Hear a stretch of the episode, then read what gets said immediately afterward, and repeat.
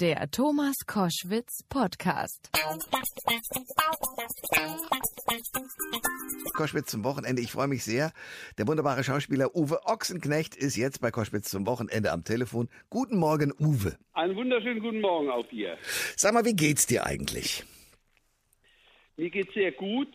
Ähm, ich leide ein bisschen mit mit den Menschen, ähm, die nicht in so einer glücklichen Lage äh, sind wie ich durch den ganzen Wahnsinn, der da veranstaltet wurde. Ich bin ja ein bisschen, da wird Kanonen, mit Kanonen auf Spatzen geschossen. Ähm, aber ja, gut. Ähm, also du findest, dass da die... Kann ich, kann, Ja. ich kann da im Moment nichts äh, groß ändern, Ja. außer sich vernünftig zu verhalten. Ja, in der Tat. Ähm, wie viele Projekte oder sind viele Projekte von dir oder für dich abgesagt worden? Also ist sozusagen auch für dich Stillstand? Ja, gut, wir haben ja immer mal äh, ähm, in Anführungsstrichen Stillstand, äh, wenn Pause nach einem Film, ne, ein, zwei Monate oder wie lang auch immer. Insofern ist es für uns nichts Ungewöhnliches und ich war mitten in einem Projekt drin, und zwar die dritte Staffel von Kudam, Oh. Kudam 63. Ja. Da hatten wir schon, hatten wir schon die Hälfte gedreht und dann mussten wir stoppen. Das wird dann, sobald es irgendwie möglich ist, was noch keiner richtig sagen kann, weitergemacht. Man rechnet mit August. Ja, und dann waren noch ein, zwei, drei Projekte geplant für äh, äh, Mai und Juni und dann auch für später, wo man mal äh, auch schauen muss, ob das äh, gemacht werden kann. Ja. Äh, Wenn du da zu Hause sozusagen im Homeoffice bist, äh, wie gehst du mit der Langeweile um? Also wie verbringst du deine Zeit? Also ich habe generell, äh, weder in der Situation jetzt sondern, oder sonst, äh, Langeweile. Ich kann mich immer mit irgendwas beschäftigen. Jetzt äh, bietet sich natürlich die Gelegenheit, äh, die Dinge zu erledigen, die man lange vorausgeschoben hat, sei es Papierkram oder irgendwie mal aufräumen, wegräumen, wegschmeißen.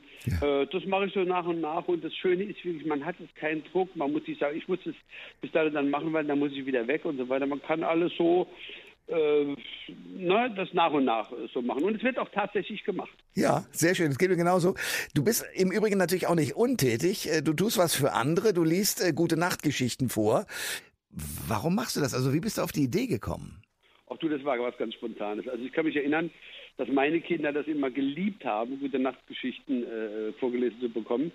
Ähm, und da dachte ich, Mensch, ich weiß, wie das ist, wenn man mehrere Kinder zu Hause hat, den ganzen Tag, ohne dass sie mal in die Schule gehen oder Kindergarten oder mal zu Freunden.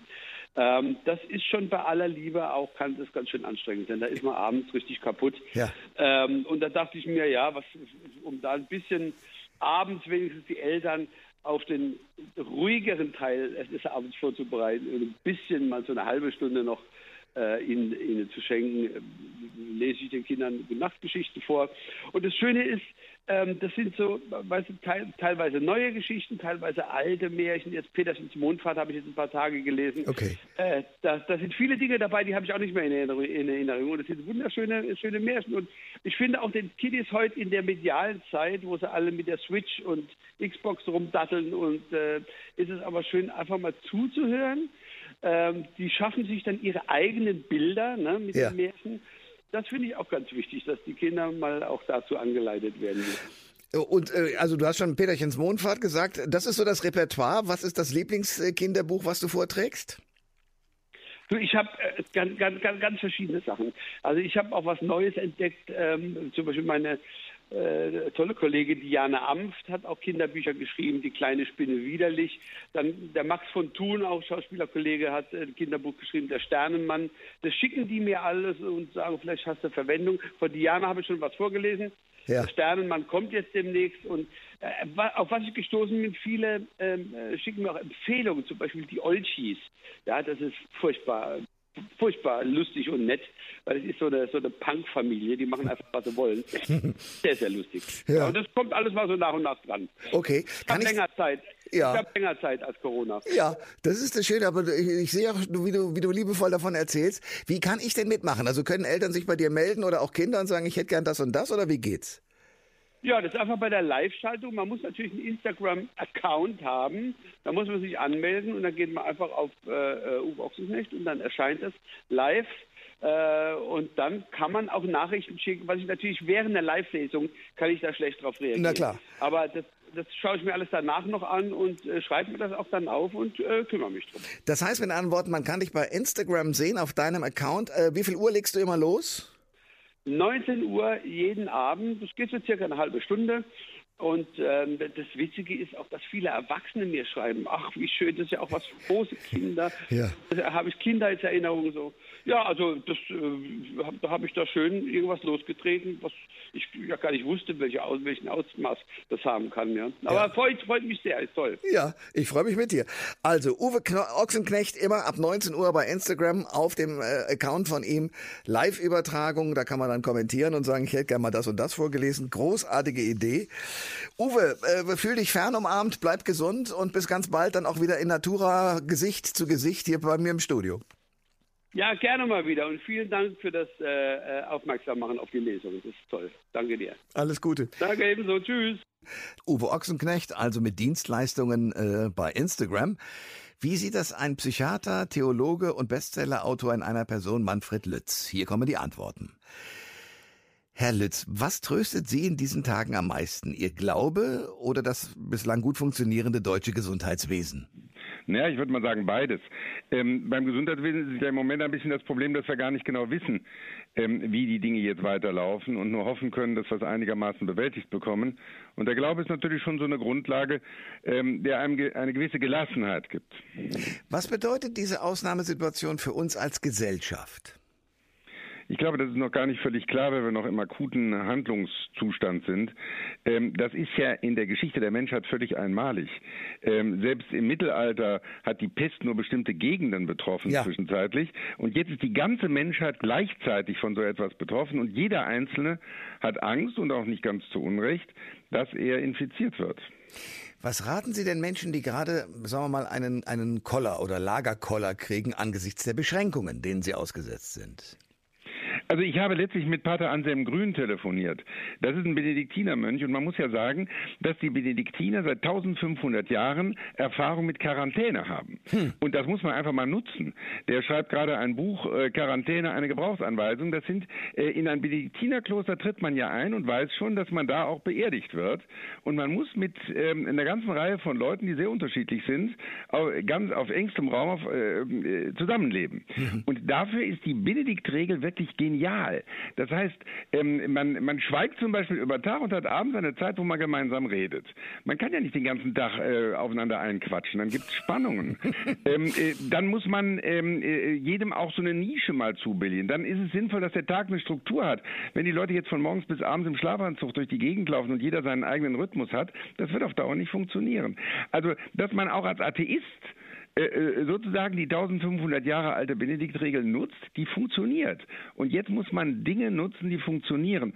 Übrigens auch nicht zu vielen Ratschlägen lauschen. Also äh, der beste Ratschlag ist eigentlich der ähm, für einen selber, dass man überlegt, wann hat man selber mal vor Jahren eine solche Krisensituation gut bewältigt und das dann zu tun und nicht das zu tun, was der Nachbar rät. Der Nachbar ist nämlich anders. Sie haben viele Jahre selbst ja ein Krankenhaus geleitet. Wie kann man den Pflegern und Ärzten jetzt mit dem Coronavirus helfen? Ich glaube, dadurch, dass man ihnen den Rücken stärkt, und das äh, tut man ja im Moment auch. Und ich finde natürlich wichtig, dass die Voraussetzungen, die Grundvoraussetzungen jetzt bald wieder geschaffen sind. Die Globalisierung hat ja offensichtlich dazu geführt, dass bestimmte Dinge, zum Beispiel das Produzieren von ähm, Mundschutz, äh, ausgelagert worden äh, sind. Daraus wird man sehr schnell lernen, glaube ich, nach dieser Krise. Ja. Ähm, äh, es ist wichtig, dass die äh, gute Arbeitsgrundlagen haben und dass man sie unterstützt. Und das passiert ja zurzeit. Meine Tochter ist Krankenschwester und äh, reagierte auf diesen 21 Uhr abends stattfindenden Applaus aus manchen Fenstern nach dem Motto, euer Applaus nützt mir nichts, ich brauche 4000 Euro ähm, brutto und vor allen Dingen mal mehrere Kolleginnen und Kollegen, die mir sozusagen ersparen, dass ich mich immer an die Grenze des Machbaren heranarbeiten muss. Wie sehen Sie das?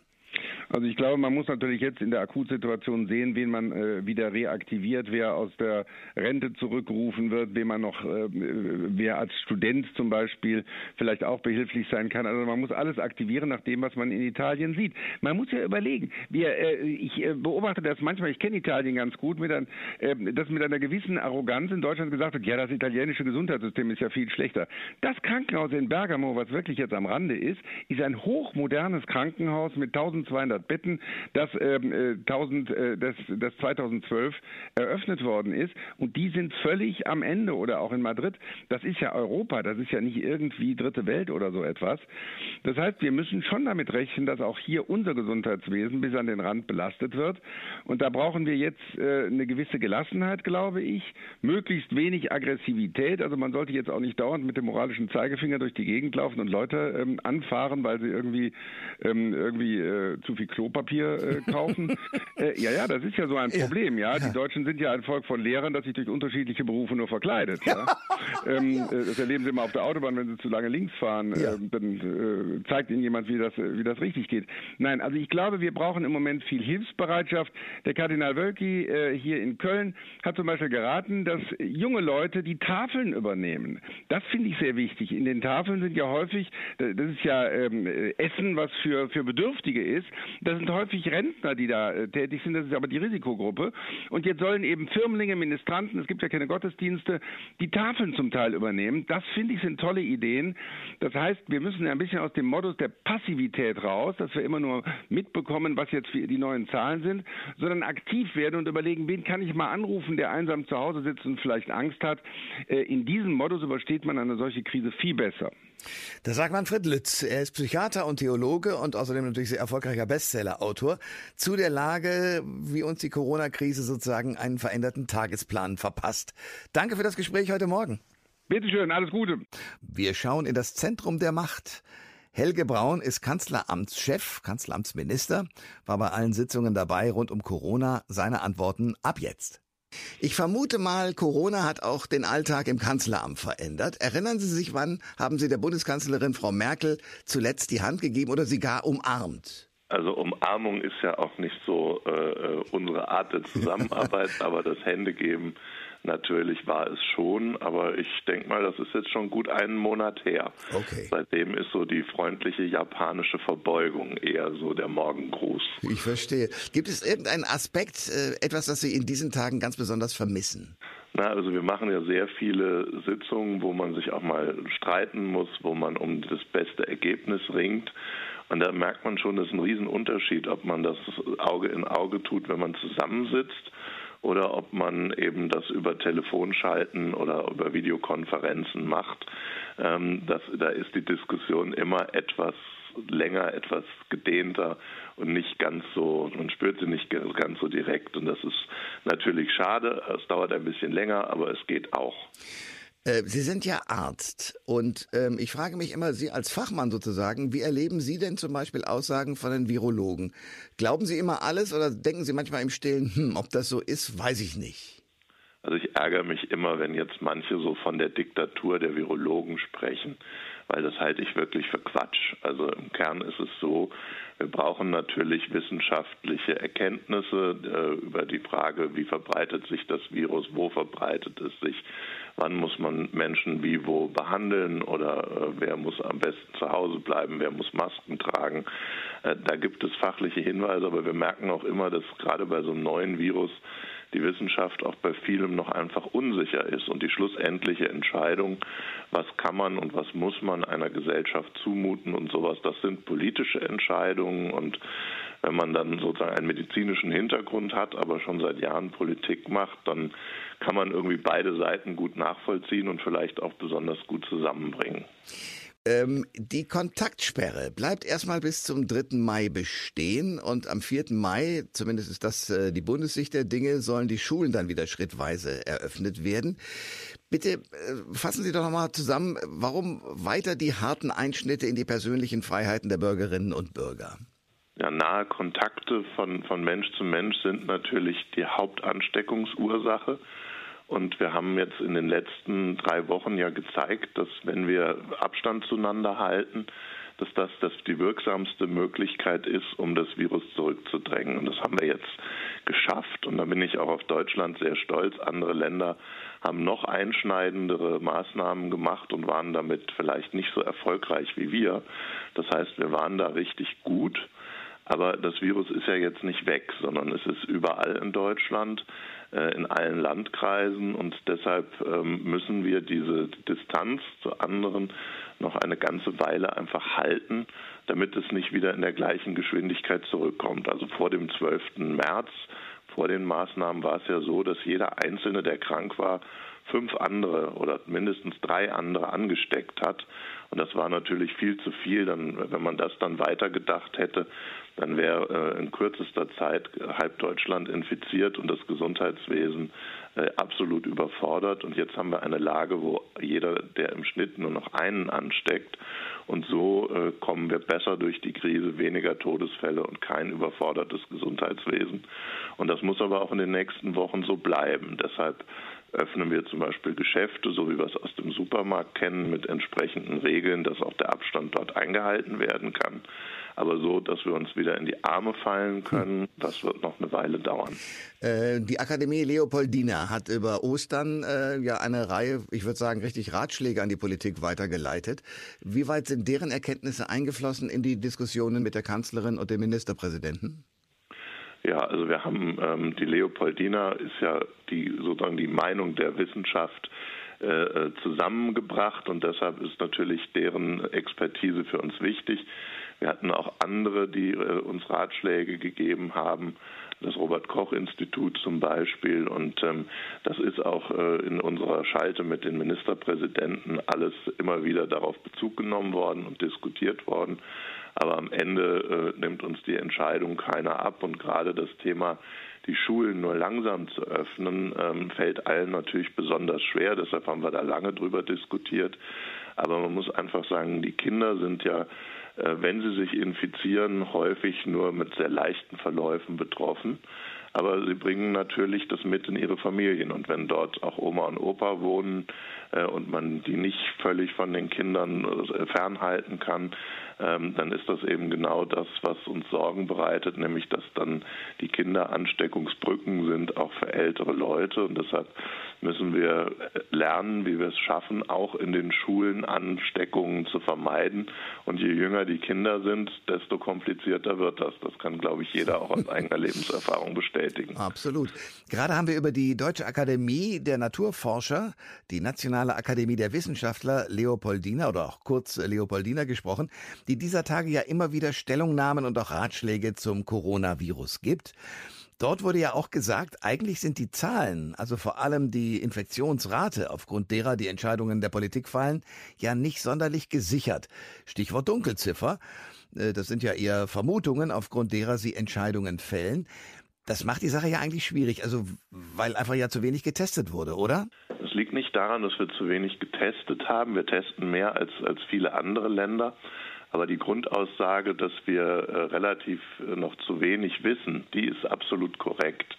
Und das liegt aber in erster Linie daran, dass wenn man sich in, in die Gesundheitsämter in den Landkreisen guckt, da sitzt seit Jahren relativ wenig Personal, weil wir keine größeren Infektionsprobleme hatten.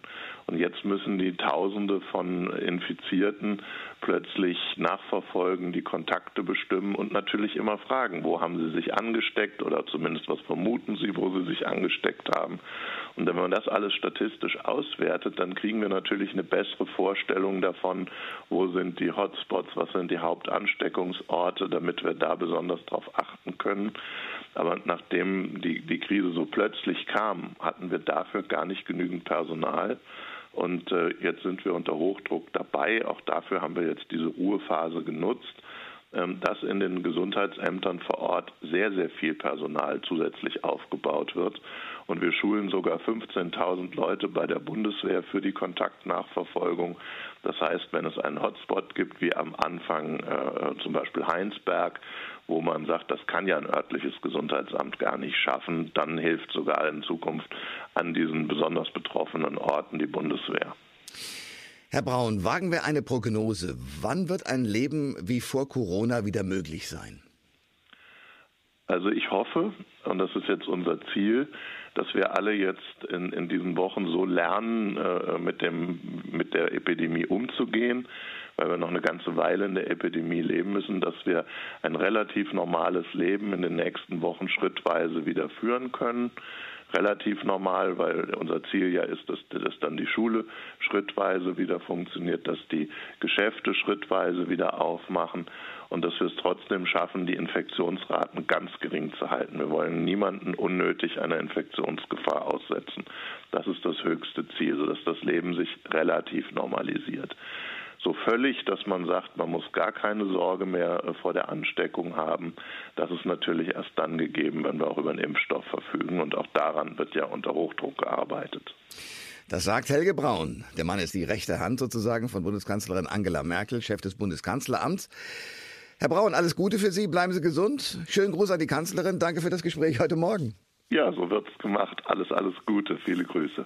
Geisterspiele, kann man den Fußball überhaupt fortsetzen, gehen Vereine pleite? Antworten jetzt von Marcel Reif. Ich freue mich sehr. Es gibt eine sehr schöne Schlagzeile von der Bild-Zeitung. Eine der schönsten, wie ich persönlich finde, nämlich Reif ist live. Marcel Reif ist bei Koschmitz äh, zum Wochenende. Ich grüße dich.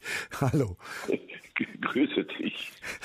Du hast ähm, da ja eine Rubrik, äh, die inzwischen von dir zu Hause aus stattfindet, wie alles, ne? Homeoffice auch für die Bildzeitung, die ja fast zum Fernsehsender generiert oder äh, sich dorthin entwickelt. Ja, du, seit, seit fünf Wochen habe ich mich vernünftigerweise aus dem Flugverkehr und Bahnverkehr ähm, ausgeschlossen. Es ist, kann, kann, kann man nicht anders machen. Ich bin vom Alter her Risikogruppe. Also das, und bin der Ärztin verheiratet. Also okay, ja, das, das kann nicht funktionieren. Alternativlos. Ja, verstehe ich komplett. Lass uns über einen Mann reden, der nicht sehr groß ist, aber trotzdem ein großer Fußballspieler war, nämlich Pierre Litbarski, der im Laufe dieser Woche Geburtstag hatte, nämlich 60. Äh, Gibt es irgendeine Erinnerung an den, die du ganz besonders gerne erzählen möchtest? Auch viele, also als Fußballspieler und ähm, was mir, was ich an ihm so gemocht habe, es gab die Fußball-WM 2002 in ähm, Asien, also Korea und Japan. Und ich weiß nicht mehr in welchem Stadion, er ist mit einer Japanerin verheiratet, hat dort lange Fußball gespielt, ist eng mit der Kultur verbunden. Äh, ich weiß nicht, ob er, ob er nicht immer noch da zum Teil lebt. Ähm, jedenfalls damals haben wir uns getroffen, man kannte sich so aus der Bundesliga. Und der begrüßte einen mit einem wunderbaren Konnichiwa. Guten Tag. Also das war, ähm, das ist, ist ein sehr angenehmer Typ. Es ist ein witziger, unaufgeblasener, ähm, prima Kerl. Ich habe ihn immer als Spieler gemocht und hinterher immer, immer wenn man sich trifft, man hat sich ein bisschen was zu erzählen und ist eine Freude, ihn zu treffen. Du hast bei äh, Ralf is Live zum Beispiel auch gesagt, man muss äh, den Menschen irgendwas geben, weil die langsam in der Bude, ich übertreibe sehr in der Formulierung, wahnsinnig werden, weil nichts passiert. Sind denn Geisterspiele tatsächlich etwas, wo du als Fußballfan sagst, na gut, dann äh, gucke ich mir das aber trotzdem an, weil es ja wenigstens Fußball ist? Schau, es ist alternativlos. Ich glaube, dass die, die, es gab da große Widerstände im Fanlager. Nur die, die, die Jungs haben alle, auch Jungs und Mädels, haben alle begriffen, äh, dann gibt es gar nichts. Wenn mit Zuschauern in einem, in einem, mit, mit einem volles Fußballstadion ist undenkbar. Einfach medizinisch, wissenschaftlich brauchen wir gar nicht, nicht mal, nicht mal träumen von. Für, für längere Zeit befürchte ich. Geisterspiele, will das jemand? Ist das noch, ist das lustig? Ich weiß es nicht. Wie ist es für die Spieler? Aber zu Hause weiß ich, ich zum Beispiel, und ich muss zugeben, ich bin ja schon ein bisschen älter, ich habe schon ein paar Spiele gesehen, ich dachte, ich könnte auch eine Zeit lang ohne Fußball. Kann ich auch. Aber ich merke, dass ich nachmittags so um 15.30 Uhr samstags irgendeinen Phantomschmerz verspüre. Irgendwas ja. geht mir und meine Laune und ja. meine Laune geht in den Keller. So, also rede ich auch ein bisschen pro domo. Ich, ich für mich wäre es eine Unterbrechung einer Selbstquarantäne, wenn ich Fußballspiel im Fernsehen sehen könnte, auch als Geisterspiel. Aber jetzt würde der Ball wieder rollen und nicht irgendwelche alten Konserven. Das, das mag ein, zwei, dreimal lustig sein, aber dann verliert das seinen Charme. Und es geht um irgendetwas, man würde die Saison zu Ende bringen. Und ich habe mal für, für Weißt du, ich hätte mal so für zwei, drei Stunden etwas anderes im Kopf. Der Tagesablauf ist doch bei mir zum Teil so und ich bin nicht der Einzige. Irgendwann morgens gucke ich Pressekonferenz der des Robert-Koch-Instituts. Mittags um 12 gucke ich Nachrichten und es dreht sich alles selbstverständlich um Corona. Um was denn sonst? Und dann gucke ich am Abend Nachrichten und den Tag beende ich, wenn ich ein bisschen einen Horrorfilm sehen will, gucke ich Pressekonferenz äh, Donald Trump in, in, in, in, äh, in Washington. Ja. Dann, und, da, und so endet der Tag, beginnt mit Corona und endet mit Corona. Das ist nun mal so, aber dazwischen ein Licht ein bisschen am Ende des Tunnels, um ein bisschen das was anderes in den Kopf zu kriegen. Ich glaube, das werden die Fans, ähm, wenn es denn kommen könnte, sie würden es akzeptieren. Ähm, du hast in deinem Leben ja schon eine ganze Menge erlebt. Also ich erinnere mich natürlich auch an die Fernsehpreis gekrönte Reportage zusammen mit Günter Jauch und ein frühes Tor wäre jetzt schön, weil einfach ein Tor umgefallen war. Das heißt, du hast eine Reihe von Situationen, die ja auch man macht sich da im Nachhinein drüber lustig, aber in dem Moment, wo man es dann tun muss, ist das ja auch ein gewisser Druck. Du musst es ja mit, zusammen mit Günther liefern. Ähm, also mit anderen Worten, bist du trainiert auf Situationen, die unvorhergesehen sind. Wenn du so eine Situation wie jetzt mit Corona äh, für dich äh, nochmal in Ruhe Revue passieren lässt bis hierhin, äh, wie ist das für dich? Was macht das mit dir? Ich denke, mir geht es wie, wie allen anderen auch. Und guck dir die Wissenschaftler an, die sind untereinander ja auch nicht, nicht, nicht einig und, und können dir ganz klare Antworten geben. Es ist etwas, mit das du nicht kennst, und das macht dich, ver verunsichert dich, wie alles im Leben. Immer wenn eine Situation ist, gibt es erstmal eine Unsicherheit und dann guckt man, wie man damit klarkommt. Dann gibt, gibt, hilft dir jemand und sagt, ne, dann müssen Sie jetzt A und B und C machen oder geht Sie da vorne rechts und dann links, dann sind Sie da. Das passiert im Moment alles nicht, sondern du bist über Wochen in, einer, in, in einem Zustand der Hilflosigkeit und ich, ich bin viel gereist immer noch, ähm, zuletzt alles, was mir zu viel an Reiserei war, ist mir jetzt zu wenig. Hm. Ich, ich bin eingeschränkt. Man nimmt mir mein normales Leben. Und da merke ich erst, wie viel Normalität mir bedeutet und wie wichtig das für jeden Menschen ist, Tagesabläufe, die er selber bestimmen kann. Im Moment kriege ich mitgeteilt, was ich darf, was ich nicht darf. Und das seit vielen Wochen. Und noch nicht mal mit der Gewissheit so, und das machst du jetzt bis Montag, und am Dienstag, da kannst du wieder nach vorne links und dann nach vorne rechts gehen. Hm. Auch das kann mir niemand vernünftigerweise sagen. Und das verunsichert. Lass uns kurz mal die Gedanken ganz woanders hin tun. Ich beobachte mit Interesse, dass äh, Wechselgerüchte beziehungsweise auch tatsächliche Wechsel passieren. Beispielsweise der Hauptstadtclub, also Hertha in dem Fall, nicht Union, haben Bruno Labbadia nach diesem Klinsmann-Chaos äh, an Bord geholt. Ist das eine gute Idee? Das sage ich dir am Ende der Saison und in, in, nach zwei Jahren. okay, gut. Mit, mit, Gewissheit. Ja. Aber jetzt spricht vieles dafür. Natürlich mussten, müssen sie sich irgendwann mal erstmal konsolidieren. Also die, dieser Gag mit dieser Selbstverschuldete, weil Klinsmann ihn das als mit einziges Erbe hinterlassen hat und ein bisschen Chaos war Big City Club. Ja, also sie werden ein, sie sind eigentlich ein Big City Club.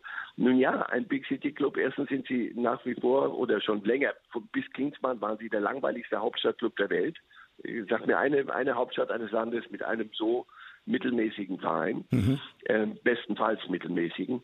Aber dann haben sie für ein bisschen Rabatz gesorgt und jetzt Big City Club. Weißt du, es wäre ganz schick, wenn der Big City Club in der zweiten, in der ersten Liga bleibt und nicht in die zweite abschmiert. Da ist Bruno Labbadia erstmal, weil er ein Retter-Image hat, ein guter Mann. Ich glaube, dass er sich weiterentwickelt hat in den letzten Jahren. Ich glaube, dass er beweisen wird, dass er eben nicht nur ein Retter ist, sondern dass er auch ein Projekt wie Hertha ähm, meistern kann. Und die Ansprüche müssen groß sein mit dem Geld, das ihnen ähm, ihr, ihr Investor Windhorst da in die Kassen spielt. Du kennst dich mit den Bayern sehr gut aus. Ich frage mich, was passiert da in der Säbener Straße im Moment? Ist da viel los? Ist da Homeoffice? Was machen die? Ja, die, die, die, die Bosse treffen sich, aber hocken auch nicht jeden Tag da oben zusammen. Auch da einiges an Homeoffice. Äh, und die Spieler trainieren wie in anderen Clubs auch unter, unter klaren Regeln. Da halten sich manche zuweilen nicht dran. Da gibt es ein Foto und da gibt es auf die Finger zu Recht, denn da hat man eine Vorbildfunktion. Letzte Woche der Alaba, der da einem, ja. einem weiß nicht, Zeugwart äh, öffentlich äh, entschieden zu nahe kommt. Das ist nicht lustig. Das ist nicht eine, eine kleine Lappalie, sondern nochmal, da ist Vorbild.